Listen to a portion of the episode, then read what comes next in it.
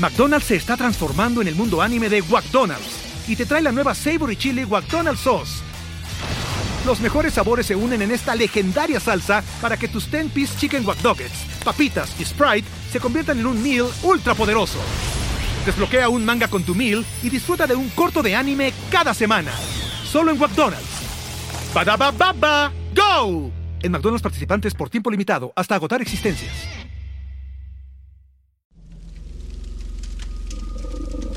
Bienvenido a Creepy Stan, mi canal de relatos paranormales que no verán la luz en el canal principal. Hoy estaremos abordando varias historias aterradoras acontecidas a ustedes. Relatos inexplicables que simplemente rompen con toda lógica. Hoy escucharemos relatos de brujería, encuentros con la cegua y entes paranormales que se manifiestan en un gimnasio. Sin más, pasemos con estas temibles anécdotas. Un suscriptor anónimo nos manda su experiencia. Hola, ¿qué tal, Try? Espero te encuentres bien. Realmente no sé si veas este mensaje, pero te escribo mi historia porque me siento bastante desesperado. Solo quiero desahogarme y sé que quizá haya alguien más en tu audiencia que crea en esta historia. Actualmente he estado en terapia psiquiátrica debido a este incidente.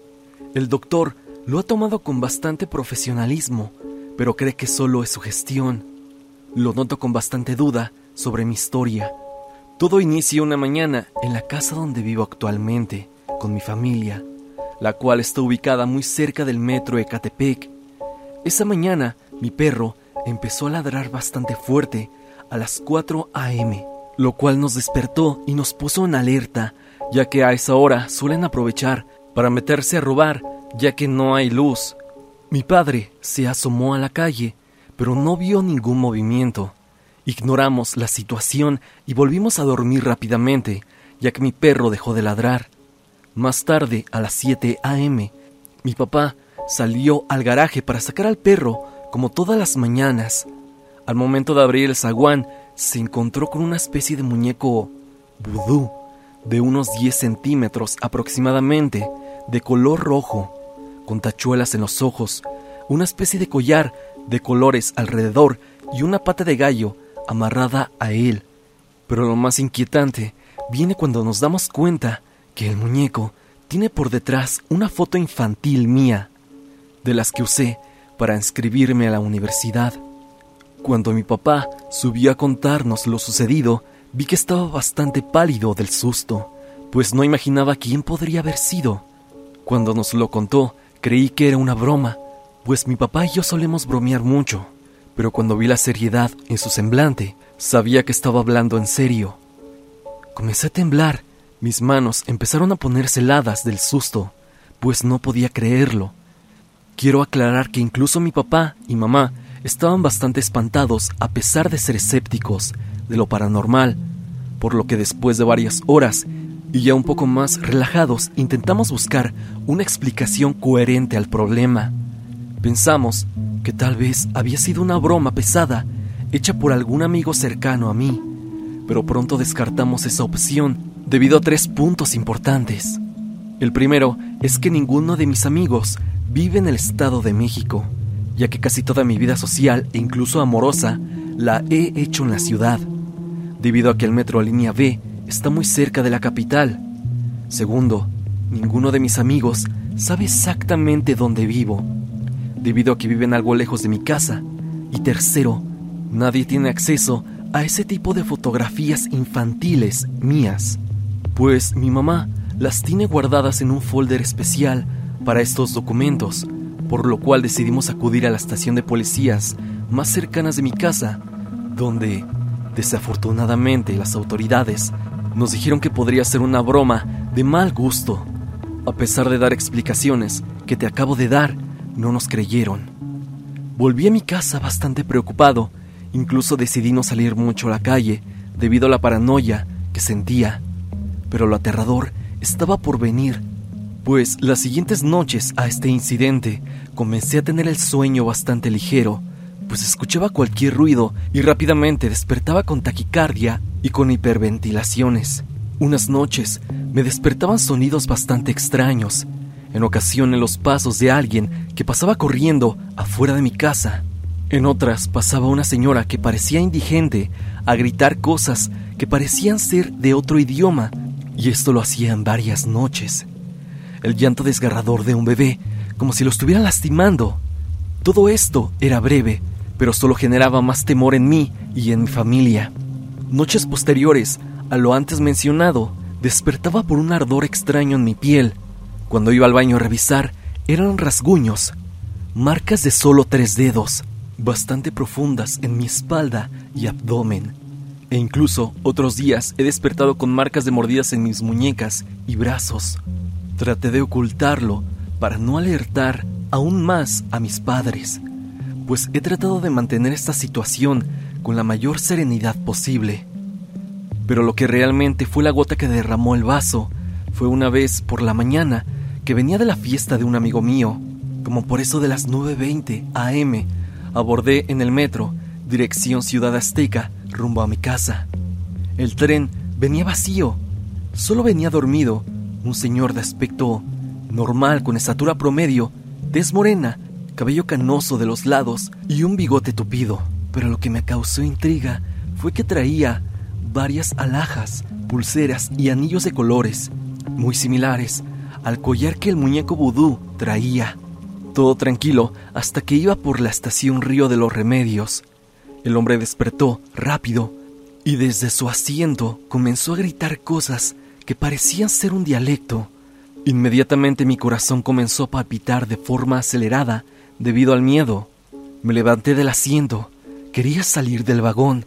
Quienes conocen esta línea saben que de Catepec a Río de los Remedios o viceversa, parece que el tren se vuelve bastante lento entre estaciones, por lo que esos se volvieron los segundos más lentos de mi vida. Solo quería bajar y el tren no llegaba a la estación siguiente. Cuando por fin llegamos, bajé finalmente del vagón. El hombre dejó de gritar y yo bastante espantado decidí ya no subir de nuevo al metro y caminé desde Musquis hasta mi casa. Hasta la fecha, no sé qué rayos ha estado pasándome.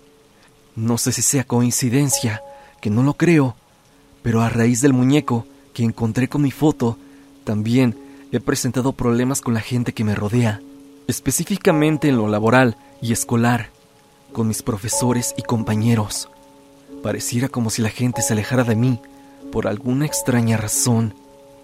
Tengo entendido que en Ecatepec practican varios cultos a diferentes deidades, por lo cual nada de esto me cae de sorpresa. Gracias por leerme, Try. Espero puedas mostrar mi historia y alguien más en la audiencia pueda creerme todo esto que me está pasando, ya que no le he contado a nadie más sobre estos eventos, por lo cual sugiero algo de discreción en cuanto a mi nombre, pues aún no sé quién pudo haber hecho tal acto. Te envío un saludo y una felicitación a tu canal.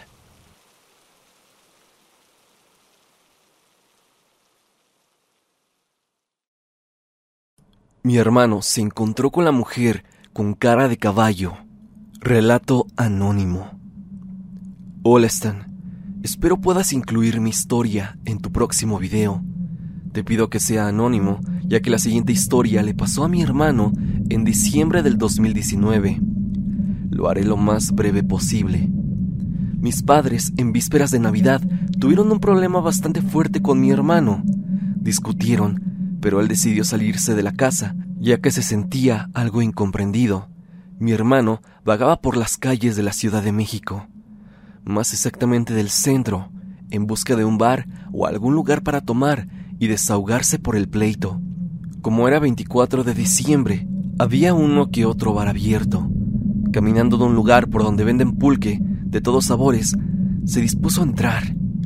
Pasaron varias horas desde que entró a tomar. Ya un poco subido de copas, se dispuso a salir del lugar.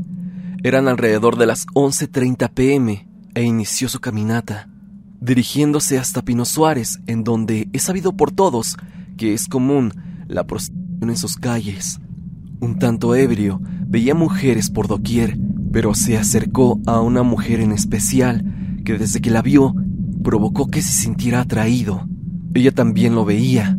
Cabe mencionar que era una mujer que irradiaba belleza. Sin mediar palabra, ellos se fueron directo en busca de un hotel. Comenzaron a caminar tomados de la mano. Mi hermano comenta que se sentía bastante nervioso, ya que la presencia de la mujer imponía bastante. Iban platicando, pero por los nervios, o no sé por qué, pero la plática paró. En ese momento mi hermano comenzó a sentir bastante frío.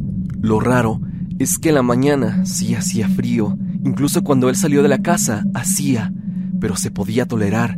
Pero cuando iba caminando con ella, dice que a pesar de estar bien cubierto, podía sentir el viento en su cara y el frío era insoportable. Se le hizo un poco raro, pero como estaba emocionado con la mujer, simplemente lo ignoró. Entonces, para romper el hielo, le comentó a la chica que en todo ese tiempo no sabía su nombre y no habían hablado nada al respecto del servicio. Ella respondió con una voz diferente a la que tenía al principio. Esta era tenebrosa. Esa mujer le dijo que no se preocupara por la paga, que esa noche iba a ser la última.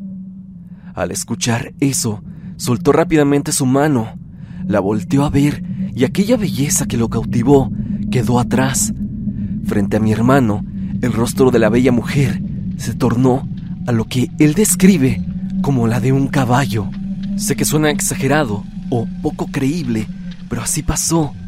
De inmediato, él se echó a correr, lo más rápido que pudo, dejando bastante atrás a aquella mujer. Incluso la borrachera se le bajó.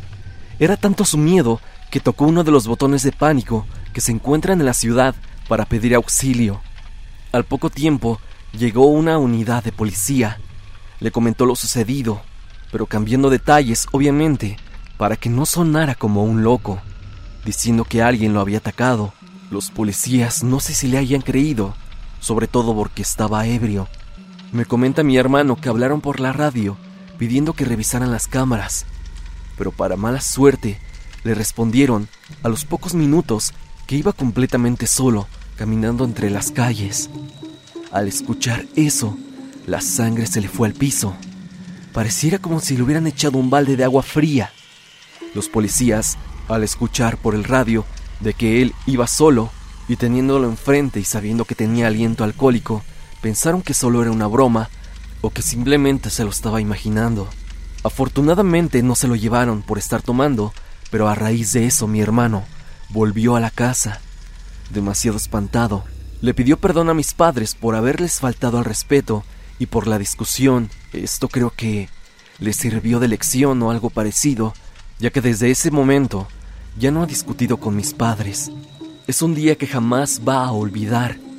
No sé qué hubiera sido de mi hermano si aquella mujer se lo hubiera llevado, ya que vaya que conozco la leyenda de la cegua y sé que esa mujer supuestamente viene por los borrachos y también por los hombres mujeriegos.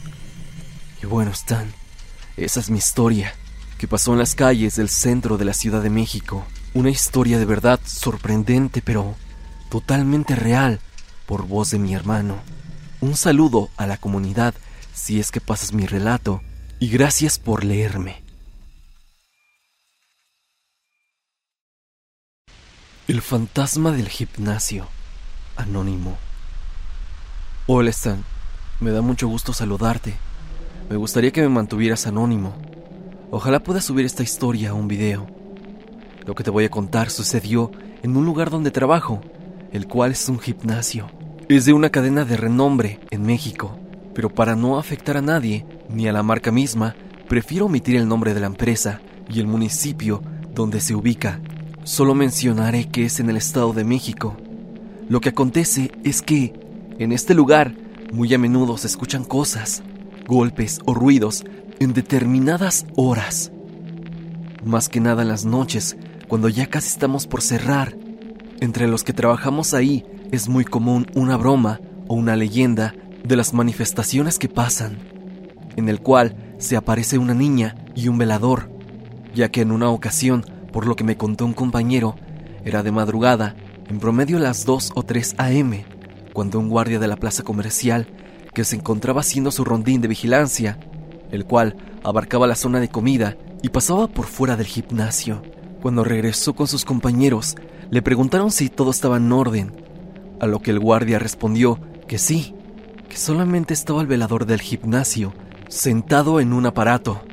Sus compañeros se quedaron helados, pues sabían lo que se manifestaba en este lugar, pero prefirieron no contarle nada para no espantarlo. En su segundo rondín, les comentó que volvió a ver al velador, ahora de pie frente a una máquina. Fue en ese momento que sus compañeros no aguantaron más y le dijeron que en el gimnasio no había ningún velador. Los trabajadores cerraban por fuera y no dejaban a nadie adentro. El guardia se quedó sumamente espantado y por lo que comentan, no quiso regresar a esa zona, ya que él era una persona muy miedosa, así que renunció a las pocas semanas. Recientemente a un compañero mío, con el cual comparto turno, le tocó cerrar junto con la chica de recepción. A las 10 de la noche se comienzan a apagar las luces por protocolo y se pregunta si ya no queda nadie en los baños, pues ya pronto se cerrará. Al momento que mi compañero preguntó en el baño de los hombres, una voz le respondió, Sí, ya voy. A lo que mis compañeros decidieron esperar un par de minutos. Al ver que no salía nadie, decidieron ingresar a los baños solamente para darse cuenta que ahí no había nadie. He de confesarte, Stan, que siempre que se va a cerrar el gimnasio, se siente una vibra muy pesada y rara, como si alguien o algo estuviera ahí, vigilándonos y esperando a que salgamos. Cabe mencionar que, justo pasando la avenida, se encuentra un panteón. No sé, he teorizado con compañeros que probablemente tenga algo que ver. Muchas gracias por leerme y si pasa alguna otra cosa, ya te estaré enviando nueva información. Hasta aquí el video del día de hoy. Espero que te haya gustado. Hemos escuchado tres historias de Creepy Stan, vivencias paranormales enviadas por ustedes y compartidas también a través del grupo de Facebook. El capítulo del día de hoy de Creepy Stan quedó un tanto corto, pero las historias vaya que valieron la pena. Dime en la caja de comentarios, ¿tú has vivido algo paranormal? Si es así, no lo dudes y escríbeme tu experiencia en la parte de abajo o bien envíamela al correo evidencia.tristan.gmail.com o también puedes unirte al grupo de Facebook llamado Tristan Relatos Comunidad para que la compartas con todos los suscriptores. Recuerda también seguirme a través de Spotify para que me escuches mientras haces tus labores diarias. Sin más que decir, no te olvides de que yo soy Stan y te deseo dulces pesadillas.